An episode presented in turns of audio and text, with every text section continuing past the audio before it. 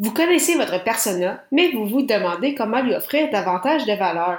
Comment vous pouvez concrètement l'aider? Ça tombe bien, car c'est le sujet du jour. Les médias sociaux en affaires est votre rendez-vous hebdomadaire pour en connaître davantage sur les différents réseaux sociaux et les plateformes de création de contenu dans un contexte d'affaires. Chaque semaine, je, Amélie de Lebel, répondrai à une question thématique qui vous permettra d'appliquer concrètement ces conseils pour votre entreprise. C'est parti! Salut et bienvenue sur mon podcast Les médias sociaux en affaires. Très heureuse de vous avoir avec moi aujourd'hui. Et euh, pour cet épisode, je réponds à la question comment vous pouvez aider concrètement votre persona? Le premier point important que je voulais souligner, c'est de vaincre votre syndrome de l'imposteur. Donc, un sujet euh, dont j'avais parlé à l'épisode 36. Donc, si vous n'avez pas eu la chance de l'écouter, simplement vous rendre au amenedelebel.com baroblique E majuscule 036. Alors pourquoi je dis que c'est important au départ de vaincre votre syndrome de l'imposteur, c'est que je sais qu'il y en a plusieurs parmi vous qui se limitent, qui ont peut-être peur justement de lancer leur podcast ou de créer leur blog, de partager vos connaissances parce que vous avez peur justement d'être un imposteur.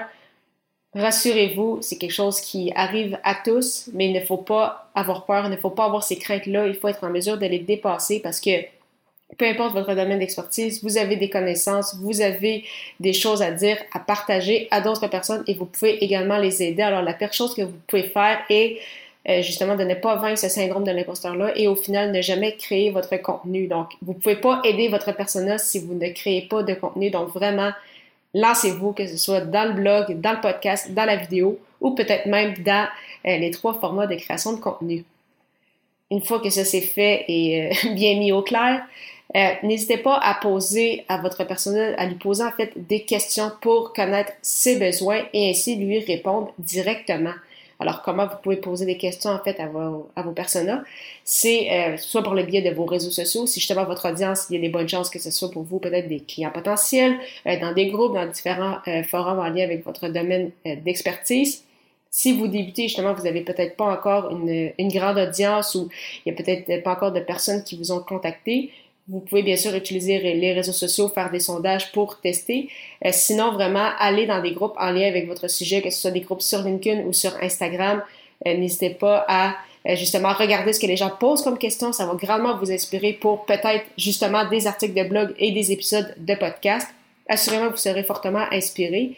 Et vous pouvez également à ce moment-là répondre même directement à, aux questions donc pour démontrer votre expertise. Et en lien justement avec la création de contenu, donc, euh, vous pouvez vous poser comme question, en fait, quel type de contenu votre persona, il consomme? Est-ce que vous savez où est-ce qu'il se retrouve sur les réseaux sociaux? Donc, je disais justement, par exemple, des groupes sur euh, Facebook, euh, LinkedIn, mais peut-être que votre persona se retrouve uniquement sur, sur Instagram, peut-être sur Pinterest. Donc, c'est vraiment important de savoir où se retrouve votre persona sur les réseaux sociaux et quel type de contenu il préfère consommer. Ainsi, vous allez justement créer du contenu sur les bonnes plateformes, donc du contenu adapté pour les plateformes choisies où se retrouve votre persona, et également créer du contenu euh, que vous savez que votre audience va vouloir consommer, bien évidemment, de la façon la plus facile qui sera euh, pour vous de, de les rejoindre. Parce que, bien évidemment, si vous ne pouvez pas les rejoindre, vous ne pouvez pas les aider. Donc, vraiment très important justement de savoir de quelle façon en fait les, attirer pour justement être en contact avec eux, échanger avec eux, connaître leurs besoins et par la suite vraiment être en mesure euh, d'aider euh, concrètement votre, votre, votre ou vos personas euh, dans, dans ses besoins. Donc ça, ça nous amène bien sûr à la promotion de votre contenu, une étape très importante et souvent négligée. Donc que ce soit avec votre podcast, votre blog, vos vidéos, n'hésitez pas à partager vos messages. Encore une fois, vainquez ce syndrome de l'imposteur, n'hésitez pas à partager votre contenu. Euh, vraiment, vous allez pouvoir aider plusieurs personnes avec ce contenu-là que je suis certaine va être très, très riche. Donc vraiment, pour aider concrètement votre persona, il faut vaincre votre syndrome de l'imposteur si vous l'avez. Et même si parfois vous, vous réussissez à le vaincre, il revient de temps à autre, vraiment, c'est une bataille constante, mais c'est très important de livrer ce que vous avez à livrer pour aider votre persona. Par la suite, posez-lui des questions. Euh, si euh, vous avez par exemple peu de réponses justement parce que vous débutez euh, sur les réseaux sociaux, n'hésitez pas à aller dans des groupes, dans des forums, dans les lieux où vous savez justement qu'il va se retrouver pour être en mesure par la suite de créer du contenu sur les plateformes où il se retrouve et créer bien sûr du contenu qu'il va vouloir consommer.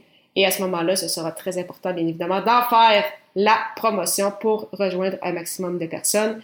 Bien sûr, on le sait, la création de contenu, c'est un marathon et non un sprint, mais déjà avec ces étapes-là, vous allez être en mesure de pouvoir aider concrètement votre persona et ainsi simplement en aider de plus en plus au fil du temps.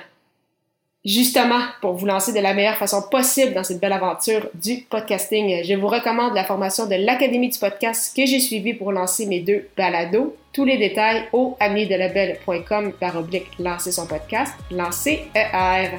La semaine prochaine, je répondrai à la question combien de temps doit-on consacrer à son contenu mensuellement? Ne manquez pas ça!